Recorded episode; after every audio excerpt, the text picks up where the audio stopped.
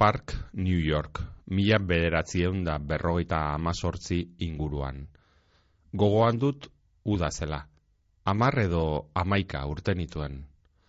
Patiora heltzen den azkena potrosimela. Patinatzen nenbilen jaui eta estifekin. Eta patina askatu zitzaidan. Ai, ei, itxoin lagunok. Potrosimela, hehehe. I, itxoidezue. Aita etxe parean zegoen, konponketetan. Arti, erdu ona eta eutxi oholari apur batez. Moztu egin behar dut eta. Zer ari zara negarrez arti? Eutxi hobetoago oholari. E, erori eta lagunek ospa egin duten nigabe. Mosteari utzi zion. Lagunak? Zure lagunak? Astebetez sartzen badiezu gela batean, jatekorik gabe, orduan jakingo duzu, zer diren lagunak. Irakurrieran, Euskaraz argitaratuten dan literatureari buruzko irrataioa, poesiaz, ipuñaz, elabarriaz, saiakeraz, antzerkiaz, iraganaz, orainaz, geroaz, urteetakoaz, egunerokoaz, bizitzaz, Literaturea, euskeraz. Zer idazten deutzagu Euskaldunok hogeta bat mendean? Zer irakurten dugu? Liburuak berbagai, idazleak berbalagun, ordu betez. Patxadas, prisabarik, Euskaraz argitaratuten dan literaturaz. Gutaz, bizitzaz. Euskal idazleen elkartearen ekimenez. Bizkaiko foru aldundiaren laguntzaz. Bizkaia irratian, irakurrieran.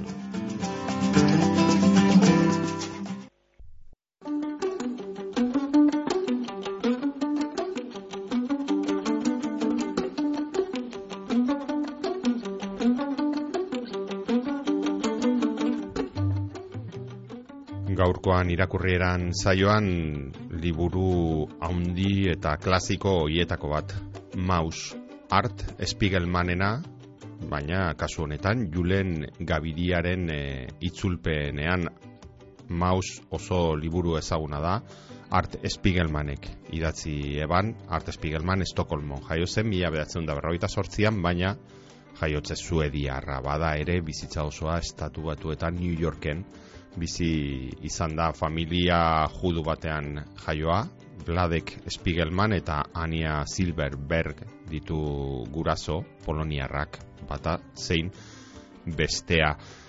Hasieran arteek mila behatzen da iruroge, iruroita marreko amarkadan underground komiki gintzan e, aritu zen, garai hartan etzen, bueno, underground komiki gintza edo eroien, supereroien komiki gintza, bi arlo hoiek zeuden eta art underground komiki gintzan. Hasi zen, mila bedatzen da laro zeir arte orduan ze argitaratu zuen maus bere lanik ezagunena eta gaur berbagai izango duguna mausen lehenengo atala izan ere jatorrizkoan ingelesez bi atal edo bi liburuki ditu mausek edo izan zituen mausek. Gero hala ere beste mundura liburuki edo bi liburukiak liburu bakar batean bilduta ezagutu ditugu. Bigarrena larogeita maikan bosturte geroago heldu zen bigarren zatia eta justo urrengo urtean mila behatzen dara an eman zioten Pulitzer saria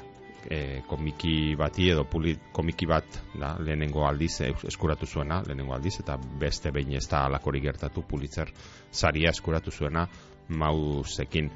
Gero hainbat e, aldizkaritan ibili da Spiegelman e, lanean, besteak beste urte luzez de New Yorker e, aldizkari ezagunean, irudigile ibili, ibili da, eta gaur egun e, Manhattanen bizi da, eta bertan e, lan, lan egin du azkeneko e, urteetan. Eta arten lan hau itzultzen Julen Gabiria ibili zaigu. Julen Gabiria ere ezaguna egingo zaizue izan ere berak sormen lan asko e, egindakoa egindakoa da konemana gure bihotzetan idatzi ban 2000 garren urtean angoitik itsasoa ikusten da obra handi eta eder ederra bi eta laugarren urtean eta azkena bere sormen lanen artean edo helduentzako sormen lanen artean nire aita ikusezina da horrez gain. Itzultzaile ibiltzen da baita gidoilari ere aritu da eteben. Eta itzulpenen artean baditu azken aldian e, batzuk argitaratuta. Beruna patrikan itzulizion ander izagirreri libros del kaon argitaletzean Caroline e, argitaratu eban ere bai elkarren nil gaimanen e, liburu ezaguna eta oraintze heldu zaigun maus hau art spiegelmanena eta gurean astiberrik kaleratu duena Eta Art Spiegelman beraz, Julen Gabiriarekin etorri zaigu eta Julen Gabiria ere beste norbaitekin etorri zaigu. Kasunetan ezaguna den musikari bat ekarri digu eta haren musika entzungo dugu gaurko saioan lurrit eta lurrit handiaren transformen, transformer diskoa aukeratu du. Lurrit ere art bezala, art Spiegelman bezala e, New Yorken bueno, New Yorka New Yorkea da edo New Yorken jaio zen lu eta antze hil zen 2000 eta amairuan ezagun ezaguna da lurrit musikaria kantaria musikagilea poeta bakarkako ibilbideari ekin aurretik The Velvet Underground taldean e, aritu zen eta ondoren ekin zion bere bideari hainbat eta hainbat disko argitara eman da. Transformer da hoietako bat, estudioan grabatu zuen bigarren diskoa, eta nolabait, bueno, ospea ekarri ziona, edo ospea ekartzen, edo bere ospe ibilbide horretan lehenengo, lehenengo diskoa, eta bertan aurki daitezke bueno, bere kanta esanguratzuetako batzuk. Adibidez Walk on the Wild Side ezagun, ezaguna disko ura kuriosidade bezala David Bowiek e, ekoiztu zuen Mick Ronsonekin batera mila behatzeun eta iruroita mabian beraz, Lu Riden musika entzungo dugu gaurko saioan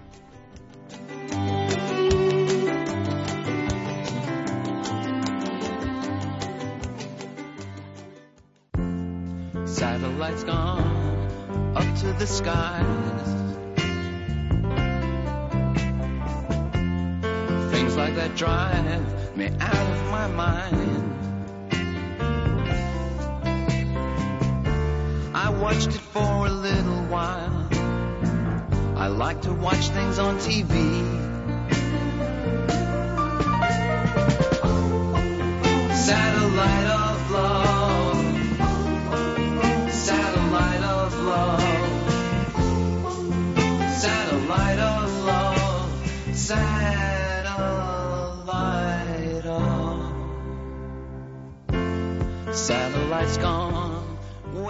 Julen Gaviria, ondo etorri bizkai erratira, eskerrik asko, tartetxo hartzarren.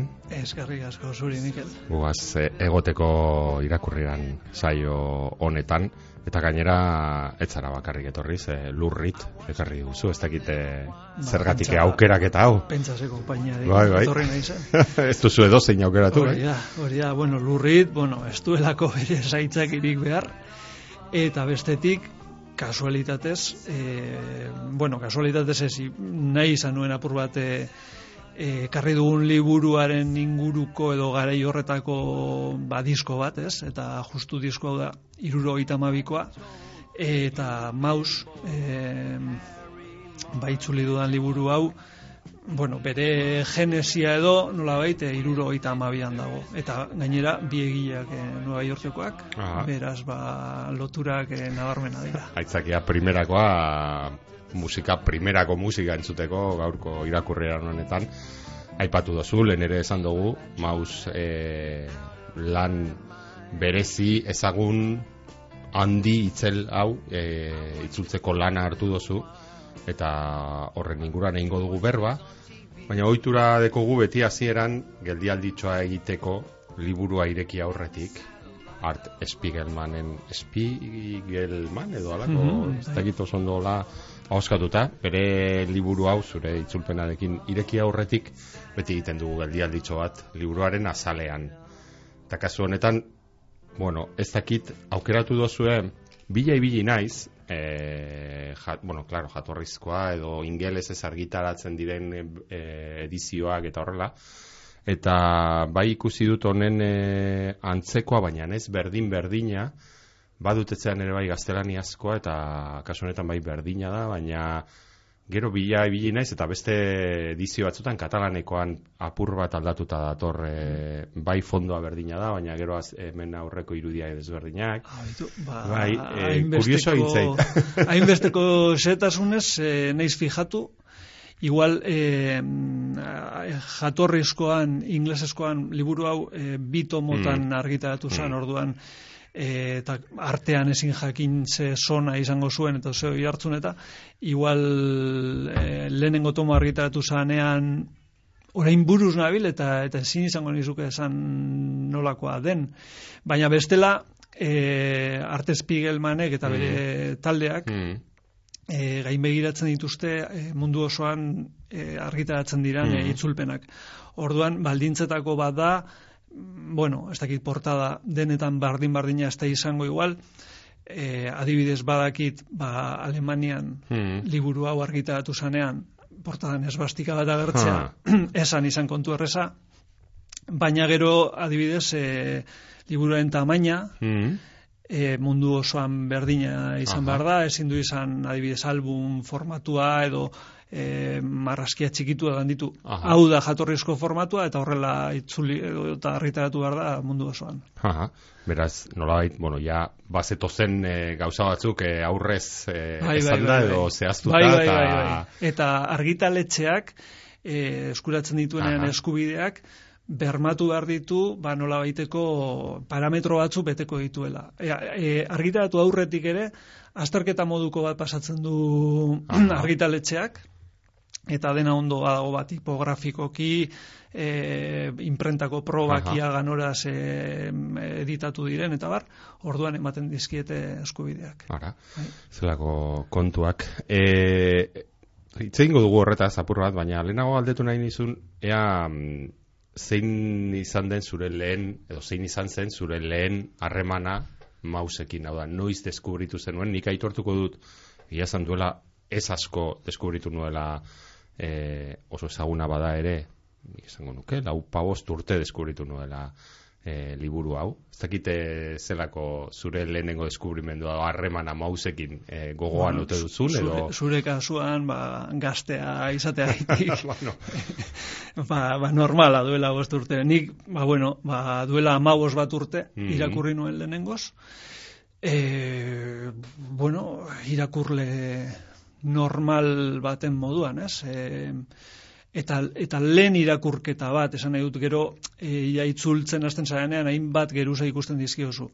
Eta nik, bueno, ba, irakurketa hori egin nion, gero uste dut berriz ere irakurri nuela, baina, bueno, e, jaso nuena izan zan hor kontatzen dena bigarren mundu gerrako mm. jasarpen giro hori, eta bar, jaso nuen baita ere pertsonaia nagusia bladekek mm. duen izkera utzi hori, hori geratu zitzaidan gogoan, mm baina hortxe geratu zen.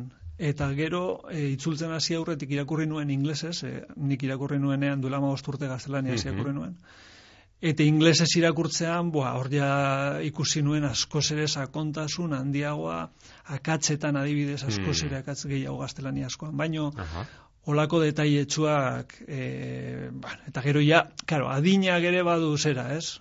Apasatu dira, nik zer daki, gara hartan zemat urte izango dituen, oita urte pasatu dira batzuk, eta ja, ikusten dituzu orduan ikusten esen dituen geruza batzu. Ja, fijatzen zara beste kontu batzuetan. Ba, ba, ba, Lanbideak ere zaildu zaitu nolabait, eta igual hor ja... Karo, dakizunean itzuli behar duzula, hasten zara irakurtzen beste modu baten, claro. ez hasten zara fijatzen, ostras, hau zaila izango da, hau ez da gizar. Ez dakit nola piztu zen e, liburua itzultzeko ideia hori, zure zu handik eh, jaiotako zerbait den, edo behar bada argitaletzearekin e, hitz egin da, edo zela Argit... lehenengo bulka da hori. Edo. Argitaletxeak berak proposatutakoa izan zen. Eurek baseukaten e, aurretik asmoa, e, hau itzultzeko, e, azti berri da argitaletxe bat, e, jatorriz ba, Bilbon, bueno, sortu sana, e, eta orain, bueno, ba, ba, Espainia arrestatu osora begira Mm. dagona eta bueno, editoreak eta barrituena Madrilen eta bar. E, baina, bueno, argitaratzen ditu euskeraz normalean euren katalogokoak diren e, liburuak, hau da, lehenengo gaztelaniaz argitaratu eta gero e, eskubiderik erosi beharrik gabe, ba, eurena direlako ba, euskeraz jarri. Eta okerrespanago hau da euren lehenengo liburua eskubideak erosi barri izan dituztena e, euskeratzeko orduan. Eta bueno, ba oso, oso goitik eh, hasi dute ibilbide hori, ez? Ba, maus, ez da, ez da edo zer. Da komiki gintzaren pf, ba, gailurretako bat, ez? Mm. Eta eure proposatu zidaten. Mm. Eta zuk zelan hartu zenuen eh, proposamen hori. Ba- Bel, beldurrez behar da lehenengo kolpean edo... Ba, bueno, email bat izan zen, eta, eta email email ba poker estiloko email bat, osea, zeuskan, e, zeuskan karta guztiak e, ezin al izateko esan esetz, ez da? Aha. Ezin zan esan esetz. Aha. Eta, bueno, ba, ba bere ala, bere ala, emaila e, zabaldu eta eta bere ala esan nien baietz. Mm. Eta orain zenuen korrika, eh, mouse inglesez eh, bilatzeko edo ez, eh, lo, eskuratzeko, edo Bai, zu bai. izango zela lehenengo... Bai, Edo bueno, ez? eurek gero bidali zidaten mm. eh, PDF-az, Mm. eh, ze horre ere badaude, claro, eh, bai eskuratu nuen inglesezko bertsio bat, baina gero eh, eh, Arte Spiegelmanek berak eh, ez dakit, garatu egin du eh, komiki hori. Mm. Hau da, jatorriz inglesez argitaratu zena eh, duela hogeita hamar urte, ez da orain saltzen, saltzen dena. Hor baude desberdintasun txiki batzuk, oso oso txikiak, eh? Mm. Ba, liburua bera bardina da, baina binetaren baten igual izenen bat esabatulako, Mm. detaile tx- txiki txikiren bat. E, bueno, haulako PDF, PDF bat bidali Mm. zidaten, Mm. Arte Spiegelmanen taldeak e, baimendutako PDF-a. Mm. Eta horre egin zenuen, lehen aipatu dugun lehenengo irakurketa hori, ja, jakinda, e, itzulpena egin behar zenuela, zelako impresio izan zen lehenengo irakurketa hori. Puf, ba, lehenengo eta behintzan, ba, imaginatzeaz e, zer egingo nuen bladekekin, Mm. ez? Izkera hautsi horrekin. E, Arte Spiegelmanek esaten du, e, badago Metamaus izeneko liburu bat, honen osagarri, perfektua dena, eta hor esaten du, e, bladeken izkera ez dela apaingarri bat. Dela, eta honela dio, literalki, e, gerta, hor kontatzen diran gertakariak baino gehiago, obraren bihotza e, bladeken izkera dela. Eta behin hori irakurrita hori jakinda, berarentzat zer den liburuko garrantzitsuena, ba, hori da itzultzaileari irekitako ate bat oso oso zabal e, irekitakoa, ez? Hau da, ez dela zuk hankapunteetan pasatu dezakezun auzi bat, da, e, benetan heldu behar diozun auzi bat, ez da? Eta, eta heldu behar diozu ba, konsekuentzia guztiekin. Hmm. E, belaunetaraino sartu lupetzetan eta eta ia ze gertatzen dan. Orduan, bueno, ba, banekien horre erabaki asko hartu behar ziela. Mm. Aditz aldetik, esaldien egitura aldetik, e, nizar dakit. Ba, detaile moduan esango dizut, e, lehenengo gauzetako bat egin nuena izan zen, polonierazko e, egitura e, sintaktikoa, gramatikala eta nolakoa den. Mhm. Gero ez dit esertarako balio, ze bueno, gero, baina bintzat jakitea, e, poloniar baten buruan, e, inglesez hitz egitera doan poloniar baten buruan, ze sintaxi existitzen da mentalki, ez da? Hmm. Eta, bueno, gero, ba, bueno, gero hartze dituzu estera batzuk ez duten hasi ikusirik, baina Hmm. Aipatu dituzu hor bi hauzi importante, orain sartuko gara batetik eh, doku- dokumentazio lana, ez ezinbestekoa itzulpen bate alako tamainako edozein itzulpenen aurrean, baina alako tamainakoa ba are gehiago. Eta hizkuntzarena ere emandu zerezana gainera Twitterren eta ibili da pixkat ko- egin dituzu komentario batzuk, egin dizkizuten komentario batzuen inguruan. Sartuko gara hor, baina ohartu naiz, ez dugula esan behar bada bada e, entzuleren bat ez dakiena maus zer den, orduan eskatuko dizut labur labur bi esalditan ezateko bueno, zer kontatzen duen aipatu diguzu bladek, art bera ere, bi personaia hoiek art bera ere personai bihurtuta agertzen da, ez? Baina zer kontatzen da, hola, labur esan da mausen. Bueno, e, maus da e, komiki bat, lehenengo eta behin, Mm.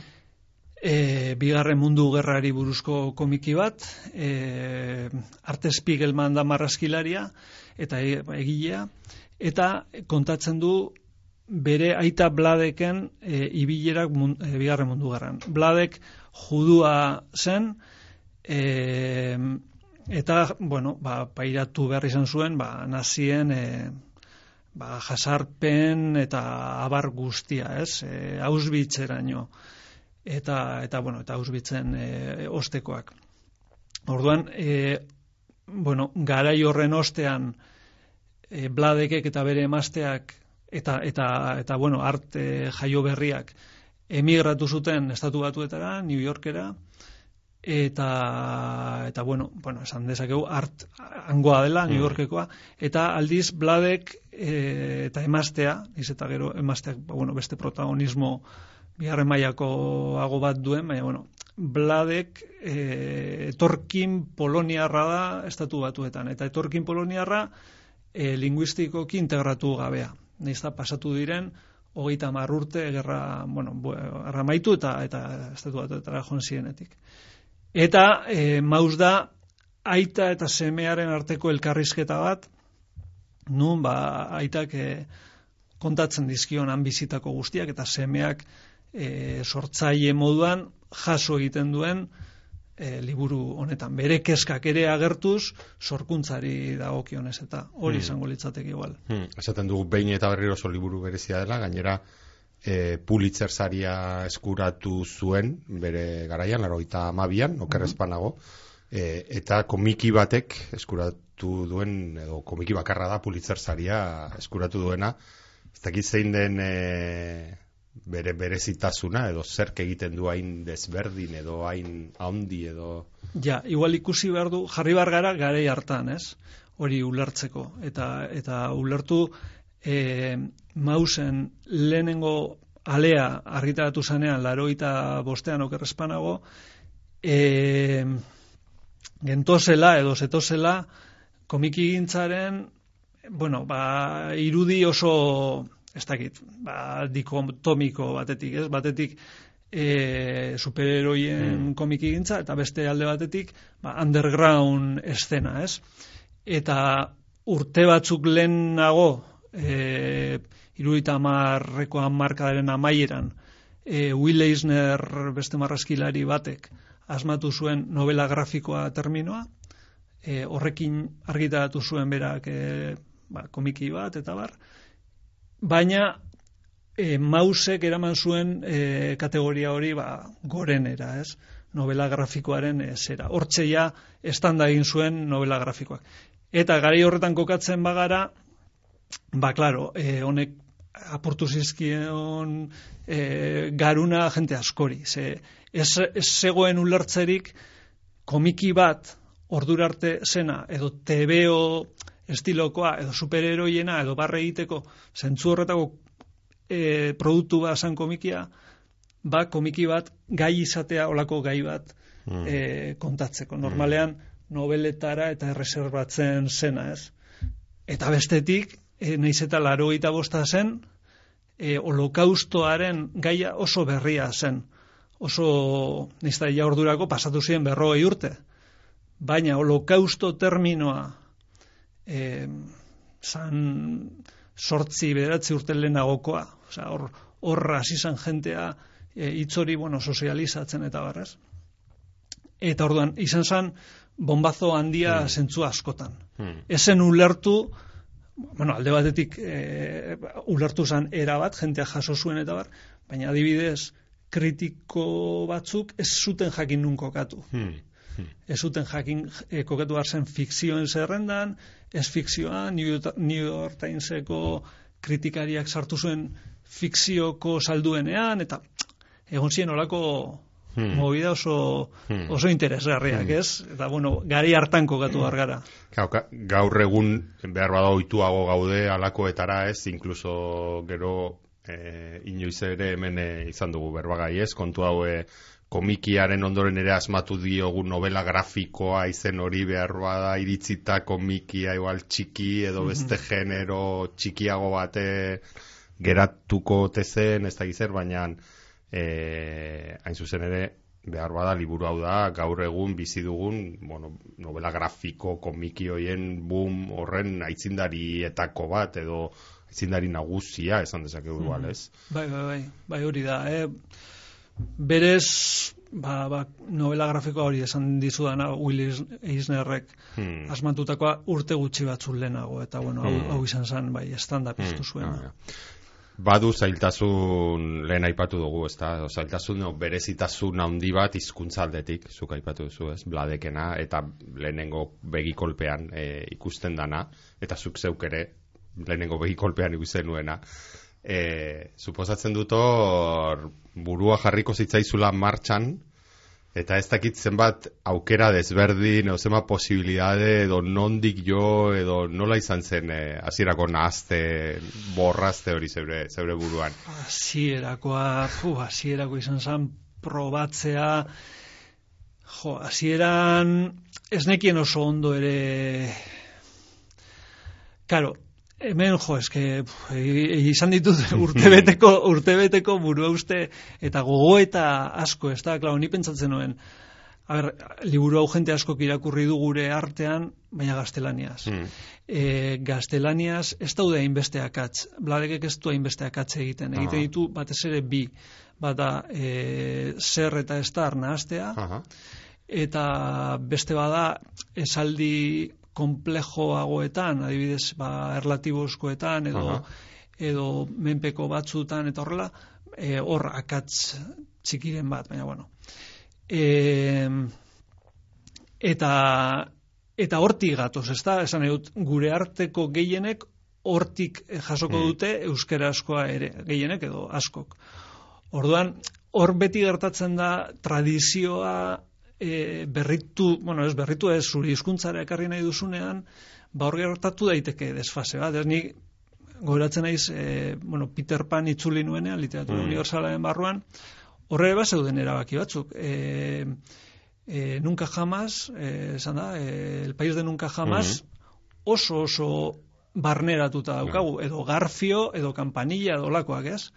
Claro, hori euskeraz jartzerakoan, e, ja, a ber, kokatu garzara beste hizkuntza baten, eta, eta argi duzu, irakurleari hasikerako zera horretan igual arrotza egingo zaiola, baina, bueno, eta hortik abiatu nintzen. Hmm. Claro, e, pentsatuz, a ber, e, hau asko irakurriko dute, eta igual txokante egingo zaio, desberdine, desberdine dalako, ez?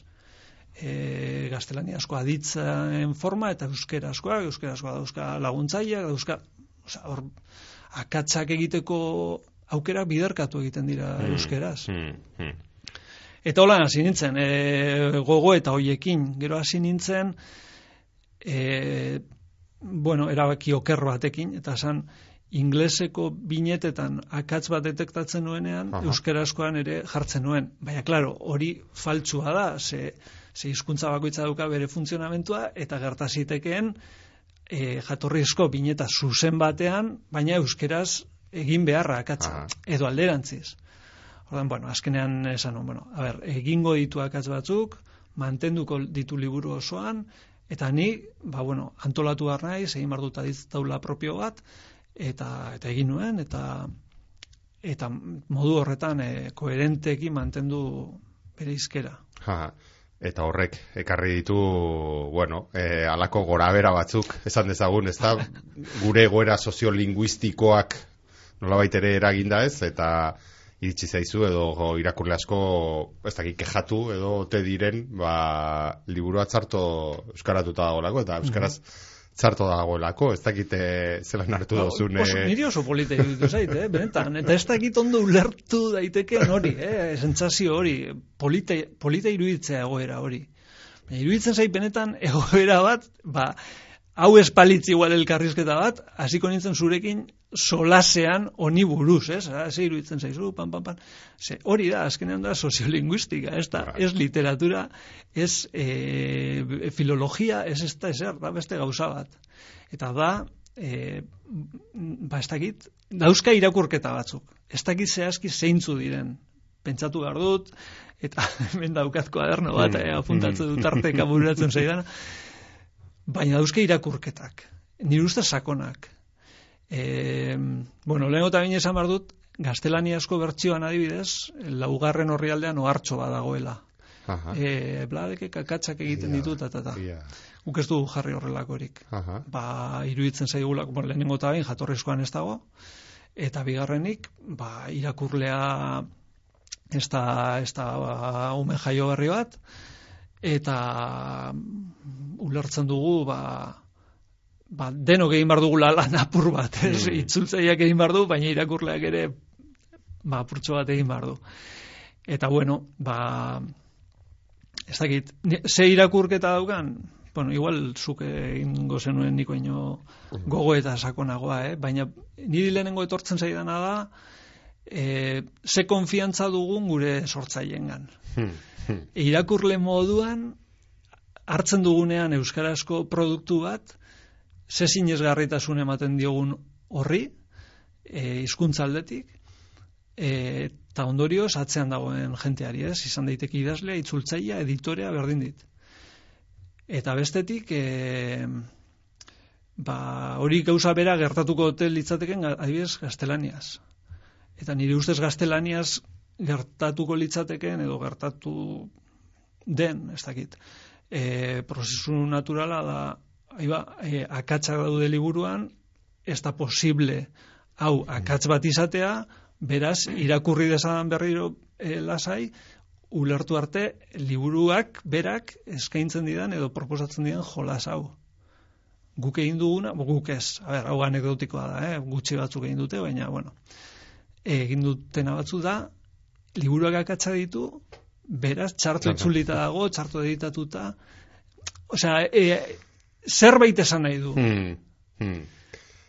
Izkuntzarekiko, gure buruaren komplejuekiko, hmm. dugun ikuspegia, zerbait hor badago. Hmm. Ez dakita mutzen zaren edo zareten orain jarri ez izanaz, e, edo oraindik eta arroago jarri ez izanaz, ez? Edo erabakia, ez dakit ez? Bai, bai, bai, bai, ni benetan, bueno, ez dakit, ni soziologiatik nator bintzat mm. formazioz, mm. ez da, ez nator filologiatik, eta, mm. eta benetan, hau gertatu izana, da liburuak e, eman digun, mm. ba, ez dakit, beste olako oparitxo bat. Mm. Nik benetan, e, gizartean zerbait gertatzen denean, mugimendu nabarmen bat, gustatzen zait fijatzea horretan, eta hau iruditzen zait izan dela, ba, zauri moduko bat, eta zauri hori ireki, eta barruan ikustea, gorputz horretan ze mugimendu mm, dagoen. Mm. Eta hemen badago, oza, guk e, iztun komunitate moduan, baditu hor, bueno, gaitz batzuk, edo zein iztun komunitate mm. bezala, baina zauri horretatik zertxo bait ikusten da. Mm. Gainera, nola edo ala ere lortu da, ba, artek berak ezaten duen e, kontu hori, zau da, baduela garrantzi berezi bat e, bladeken izkerak edo hitz egiteko moduak baduela, ez, edo funtza, edo mauzen funtzetako bat hori dela, ez, eta azkenean lortu da hori, bueno, beste leku batera ekarrita, baina azken batean itzulpenaren helburua hori da, ez da, beste inguru kultural batera etorrita, mm. lortu da, hizkuntzaren zera hori ere nabarmentzea, bai, bai. ez? Bai, bai, bai, eta gero, herri bakoitzak, edo, bueno, ez dakit, iztun komunitate bakoitzak, liburu hau jaso du modu baten. Claro. Batez ere, e, oso implikatuta egon diran e, herrietan, ez? Ba, Alemania, e, Israel, olako herrialdetan itzulpena egin denean, beti egonda talkaren bat, mm. kasu batzutan, e, Poloniako edizioaren kasuan adibidez, pertsonaia polakoak txerriak izatearekin. Mm. mm. Mingarria izan zen eurentzat. E, Israeleko kasua oso oso deigarria da. Israelen e, itzuli behar izan zenean hebreerara, hango editoreak esan zuen bladekek ezuela gaizki hitz egingo hebreeraz. Hmm. Hmm.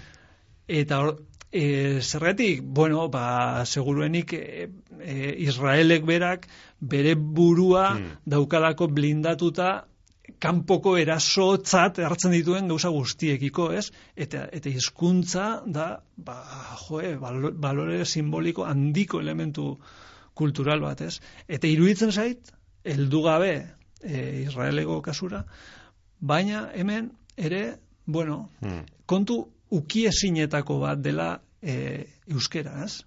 Ta kontuz, kontuz, euskera Euskara maite dugu, baina, baina kalasnikov batek. Osea, hor, bai. Bai, bai, gehiagi ukitzea ere, apur bat ukidezakezu, baina bai, gehiagi ez, ez da. Hori da, hori balkoiko polizia nola bihurtu garen eh, pandemian, antzeko zerbait eh, hizkuntzarekiko gure maitasun sukartxu mm. honekin, mm. ez da. Bladeken izkera da, suposatzen dut e, nabarmenki zailtasunik handiena segurazki itzultzerakoan igual ez, igual sorpresa hartuko dut orain zure erantzunarekin, mm. baina ez dakite gero itzuli ala, suposatzen dut ere agertuko zirela, beste zailtasun erabaki batzuk ere igual hasieran espero etzen ituenak eta ja behin azitalanean eta ene orain hau nola konponduko dut edo non joko dut ez dakiko duzu nola beste zailtasun batzuk edo beste eragi nik buruan izan dudana etengabe da, bueno, itzulpen gintzari beti exigitzen dio dana, bai nire buruari eta bai besteen itzulpenei. E, lehenengo noski e, jatorrizkoarekiko fideltasuna, hmm. e, eta, eta bigarrena, eta ez dakit, hau beti, beti errespetatzen da, baina da, irakurleak dekiko ere, ba, sor bat, ez da. Hmm. E, orduan, kasu honetan, nik etengabe nuen buruan irakurlea. Ezin nuen onartu bineta bat ez ulertzea bladekek txarto hitz egiten duelako. Hmm. Hau da, izan bar zen e, txarto hitz egite bat, baina ulergarria lehenengo golpean. Horregatik besteak beste ergatiboak ondo egiten ditu. Hmm. Ze, hmm. karo, errazena lehenengo buratu zitzean, ergatiboa txarto egin ditu. Baina, karo, ja, e, hori txartu egiten badu lermena eh, oso erren geratzen da. Hmm. Eta bestetik e, bokaioa daude. Hmm. Eta bokaioetan testuak abitu egin behar da. E, edo zerri itzuli duenak badaki euskerak normalean hartzen duela espazio handiagoa jatorrizkoa baino. E, bueno, ez da, ez, ez da izango hizkuntza guztien kasua, baina, baina inglesetik adibidez itzultzen duzunean, inglesa asko ere sintetikoa, hmm. asko ere, ez? Eta ez, euskerak eh, espanditzeko hmm. joera hmm. bat du. Ordan prosa denean ez dago problemarik. El liburua da euska irureun horri, ba, bueno, euskera askoak irurun da saspi, bale. Baina, ez, honen kasua ez da, hemen, bineta dira direnak. Hmm. Eta hor kabitu behar da eta eta ez da betik abitzen. Hortan, mm. hori basan, hor hiru faktore horiek, ez? Jatorrizkoarekiko fideltasuna, irakurlearekiko zorra eta e, kontuz. Mm. Neurria. Mm. Badu kuriosidade bat eta da hain zuzen ere hori, orain aipatu duzuna eta azkenean suposatzen nuen, ba, hori ez, enkajatzea binetetan, enkajatzea bokadilloetan, ez? E, zerak etzela erreza izango, baina gero e, nola egiten da hori, hau da, nork pintatzen ditu hitzak e, azkeneko bertsioa. Ba, banuen irakurri ala, ez, ez dut inoizolako prozesu bat bizi izan, eta orduan nire buruari galdetzen nion, baina euskarazko hitz hauek zeinek eh, margotu ditu hemen? Ja, ez, da, ez dut uste margotu denik, oza, bueno, idatziak dira, baina holako tipografia berezi batekin. Hmm bueno, ez dakit e, zehazki ez dakit tipografia erabilgarri bat izango da mm. libreki edo mm. edo mausek duen edo artespielmanek duen mm. berea eta baina bai errespetatu behar dela eta hori sartzen zen e, kontratuaren barruan tipografia hau da mm. erabili beharreko orduan eurek izango dute argitaletxean bueno ba idazmakina edo osea e, teklatuan e, sartuta zera bat e, letra mota hori eta bai, eta horrela horrela idazten da. Eta ez dakite prozesuan e, artekin berarekin hitz egiteko aukera izan duzun edo haren taldeko norbaitekin edo ze hori ere askotan lagungarria izaten da behar bada zalantzaren baten aurrean ba zuzenean gaina kasu honetan bizi denez e, oraindik ba arekin e, komentatu alizatea ez dakit sorte hori izan duzun edo ez dut e, ez dut egin ez dut egin. E, zalantzak sortu direnean e, izan ditut beste bertsio batzuk, e, bueno, nik egunero erabiltzen nuena zan, e, begien biztan e, inglesekoa. Alboan gero izaten nuen, bada espadan, e, gaztelaniazkoa, ba, kontsultatzeko batez ere, ba, nola eman zuten auta beste.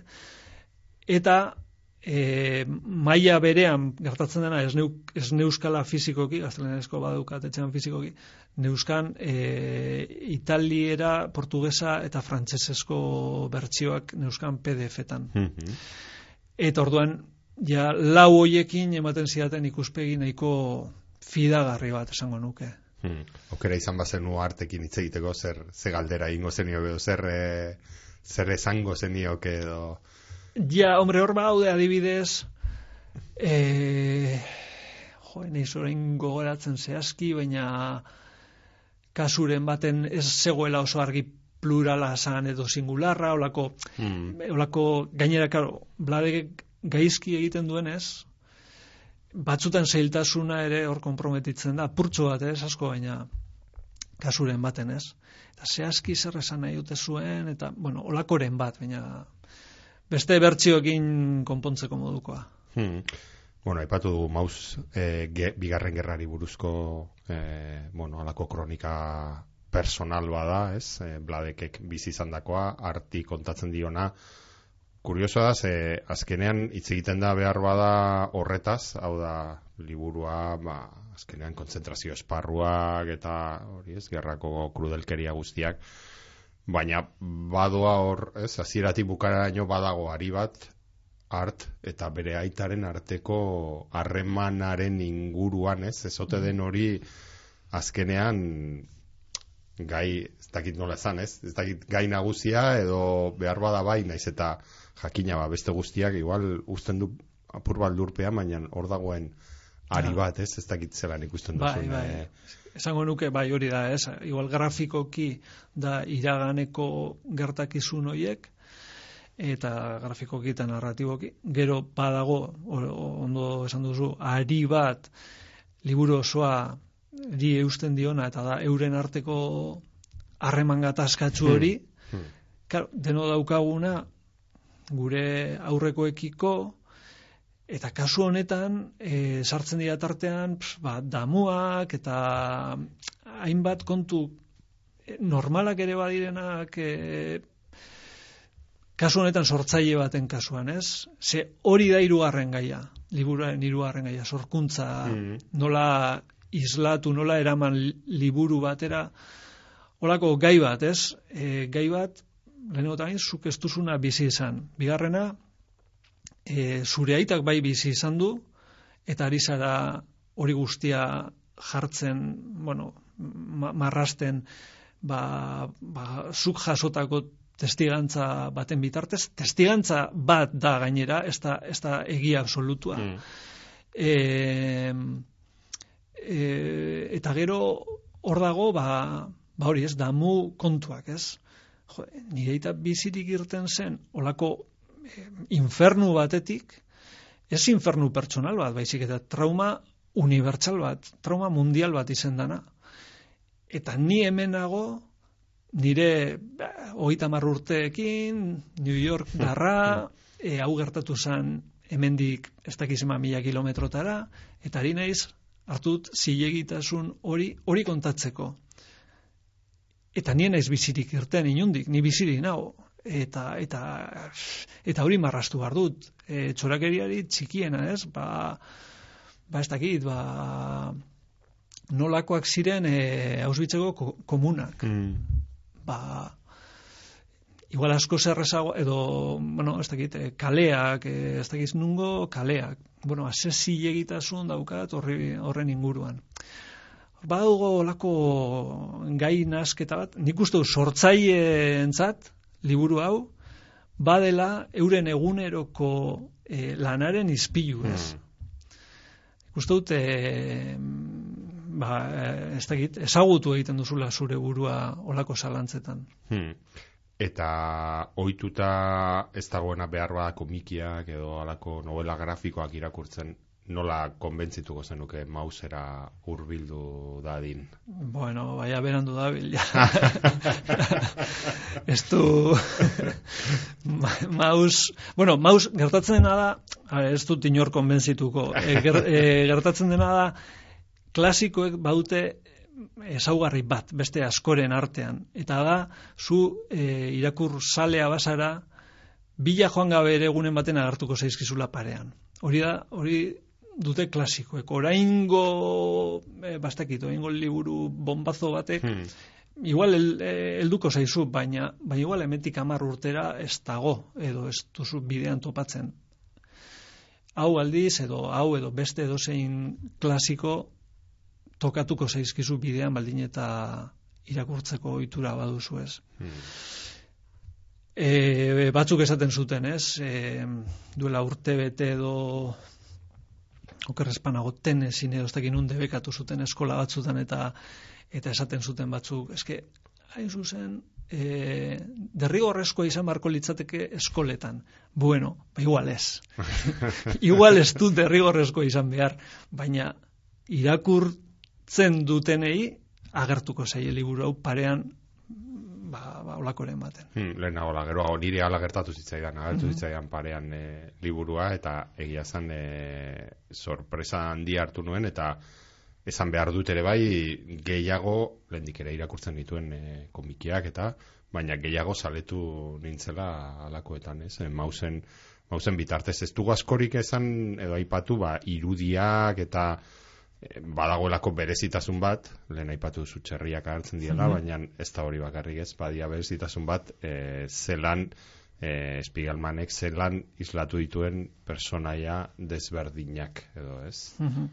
Ez dakite gutxora era zelan den banaketa. Bai, bueno, ba, juduak e, zaguak dira, e, nazia katuak, eta berez, e, hori da, hori da e, nolabait katetrofikoa, ez? Hortxe, hortxe amaitzen da. Gero ja, e, poloniarrak txerria dira, e, frantsesak, frantsesak eneiz akordatzen, mm. untxiak edo right. lakoren bat esote diren, eneiz akordatzen. E, estatuatu errat txakurrak, hmm. Horre, igual pentsa dezakezu katetrofikoa jarraitzen duela nazien mm. gainetik ez baina tartean ozeanoa dago, ez? Mm. Orduan, mm.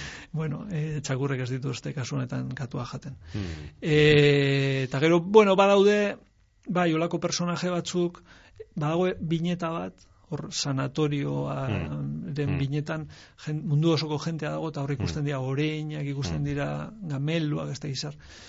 E, bueno, e, animalia dira, baina kareta dira berez. Berak e, nabardura hori egiten du ez. E, eta gertatzen zaio irakurleari normalean, amaitzen duzula liburua irakurtzen, eta ez duzula irakurri zaguen eta katuen historia bat, irakurri zu pertsonen historia mm. bat.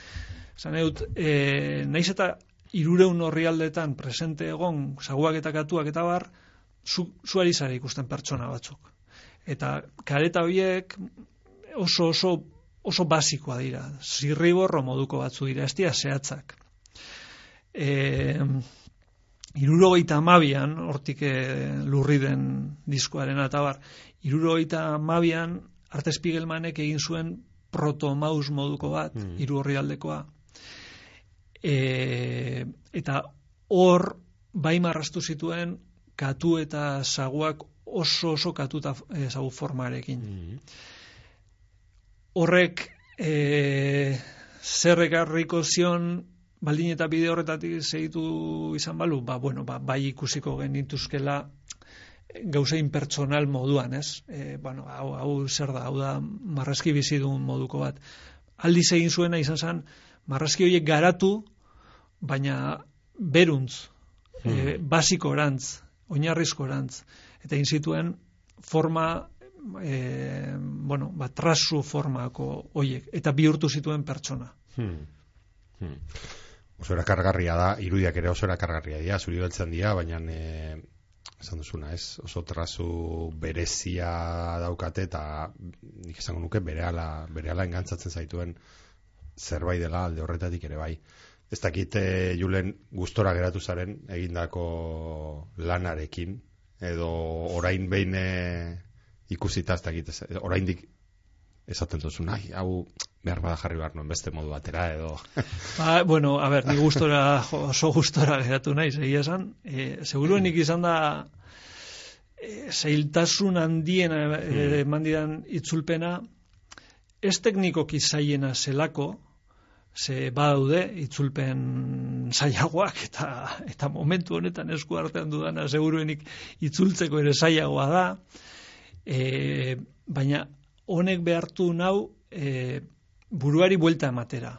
Eta txarto itzuli, baina txarto hori e, arau batzun barruan. hmm.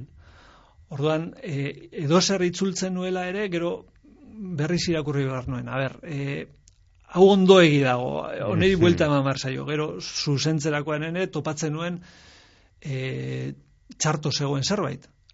Alegia, ondo zegoen zerbait. Hmm. Ondo zegoen zerbait, buelta eman behar niona, e, txarto egon zedin, eta bar.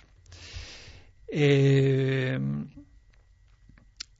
ba, eta jo, beste zerbait joan joan esaten, ba, bueno, joan, joan egin zaide. baina bueno oroar gustora geratu zara Bai, bai, bai. ja, e, lehen aipatu dugu ez, ba, bueno, izan diela e, irakurle batzuk behar bada harritu direnak, ez, edo pentsatu dutenak txarto itzulita eta zera zegoela, baina bestelako iritziak pentsatzen dut ere iritziko Bai, bai, zitzaizkizula, bai, bai. ez dakite jendearen aldetik zer nolako harrera ikusi duzun e, Bai, bai. liburuari Eh, edo Bai, ni liburu honekin seguruenik e, geratu naiz agerien itzultzaile moduan, ez? mm, Bestalde batetik seinale ona ere badena, e, beste liburuekin agerian ez geratzea, nire ustez, ez? E, jenteak irakurtze ditu gustora, baina ez du itzultzeia ikusten, ba, nik, nik hori, takit, loratzatia ia Mhm. hartzen dut, ez? Mhm. Bakit badaudela beste beste iritzi batzuk Mhm. eta, eh, e, marka utzi behar dela eta, bueno. E, kasu honetan gertatu dena da, hain zuzen itzultzailea agerian geratu behar zen derrigor. Ez zegoen beste modurik.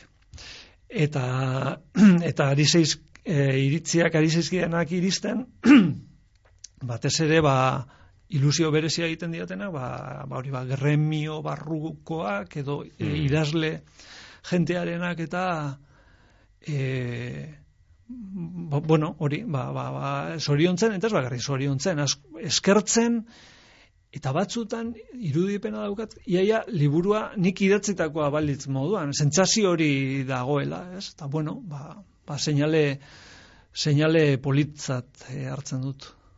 Hmm. I, e, itzultzaile bezala badakit, bazaudela, orain ere eskapatu zaizu, bazaudela beste proiektu batekin, ez dakit esan aldugun askorik, Bo, esan alda, eh, primizia, primizia izango da, seguruenik, ondo. baina bai, bai, ba, momentu honetan nabil, eh, Ander Izagirren azken liburuarekin, eh, Vuelta al País del Cano. Aha, itzuli zenion aurretik ere bai. eh, Zulinion e, Beruna Patrikan bai. deitu zena, e, eta Amona eta beste ama realari Mm, buruzko mm. liburutxo bat. Eta hau da, hau hori da, eh, teknikoki eh, asko zailago hau baino, Mm. ze handerrek ikaragarri ondo idazten du, gaztelaniaz, e, eta egiten dizkizut eh, trampa batzuk, ba, irakurle moduan igual esana hainbeste jabetzen, hain zuzen ere oso ondo idatzita dagolako, baina itzultzerakoan e, eskatzen dizuna, ba, koska bat arago joatea. Mm. Eta aldi berean hain, hain ondo dago idatzita, ze ez da saia Ja, itzultzea ere e, alegin bat egin esker. Hori Mm. dute liburu honek, eh? mm. Behar bat zailagoa da liburu txartu Ah, idatzitako ja. bat itzultzea, oso oso ondo idatzitako bat baino ez da zaila izan. Mm.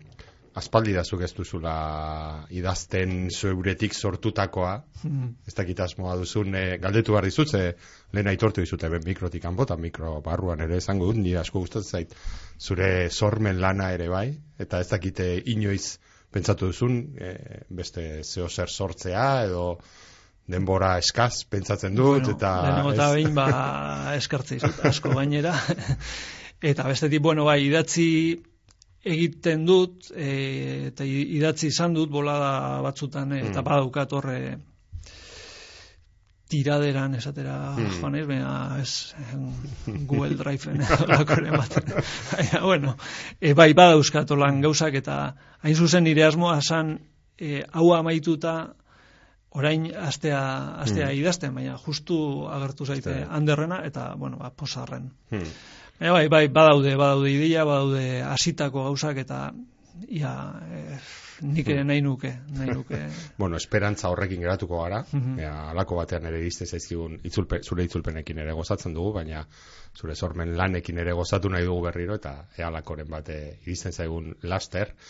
Eta lehen zan dugu lurridekin etorri zara, gonbidatu itzela, edo akompainante itzela, baina ez da bakarra, ze karri dozu ere bai, e, tartetxoa bizteko, beste akompainante handi bat, e, Lorentza Mantzeti, ez dakite zergatik ekarri duzun edo... Bueno, itzulpen bat eh, ekarri nahi nuen, Hmm. eh, nola bait, bueno, ba, ba, ikusgarritasuna edo emateko egiten diren gauzei, ondo oso oso ondo egiten diren gauzei, eta zerua gainbera datorri izeneko liburu hau, igela argitaletxeak eh, ateratakoa, eta eh, itzuli zuten hau Xabier Rolarrak eta Fernando Reik, Mm.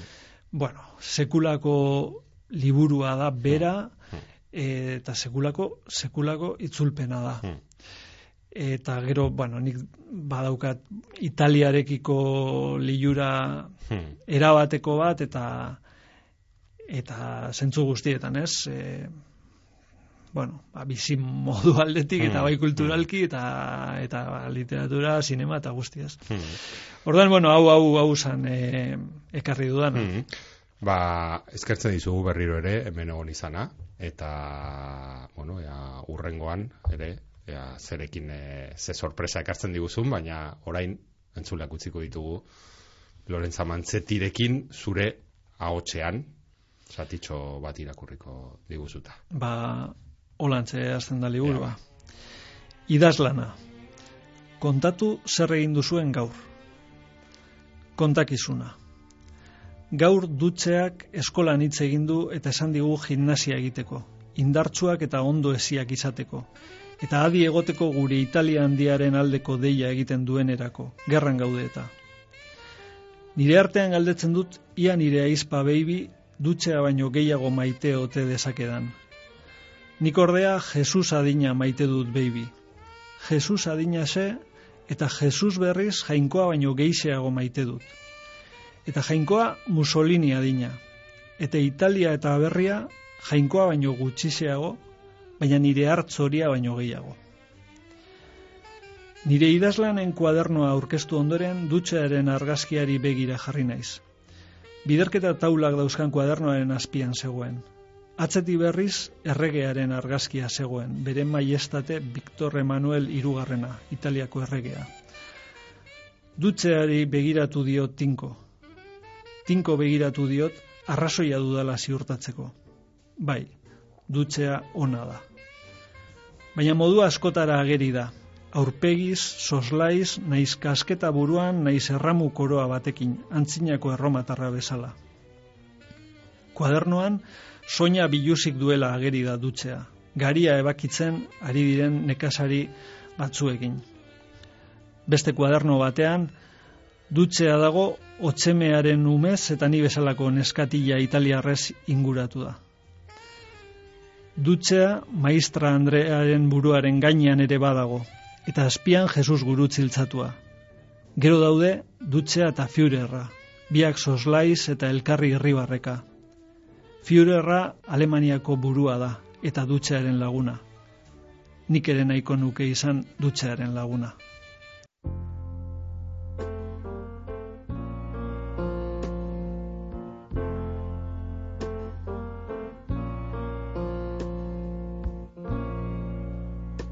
Just a perfect day. Drink sangria in the park. And then later, when it gets dark, we go. Katu eta zaguen artean ibili gara gaur eta onaino, hementzea amaitzen da gaurko bidaia hau, mausen urrialdeetan barrena. Datorren astean itzuliko gara hemen e, Bizkaia irratian irakurriran saio honekin, Euskal Idazleen elkarteak Bizkaia irratiarekin batera egiten dauen literatureari buruzko saioa Bizkaiko foru aldundiaren laguntzagaz. Kontu berriekaz etorriko gara gaurkoan hemen izan gara hasier astui teknikan eta ni neu Mikel Aion mikroaren aurrean. Eta izan bezala datorren astean kontu liburu idazle eta gorabera gehiago hementze Bizkaia irratiko irakurrieran. Saioan ordura arte asko irakurri eta ondo ondo ibili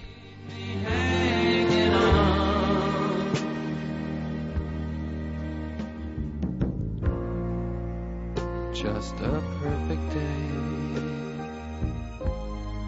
Problems all left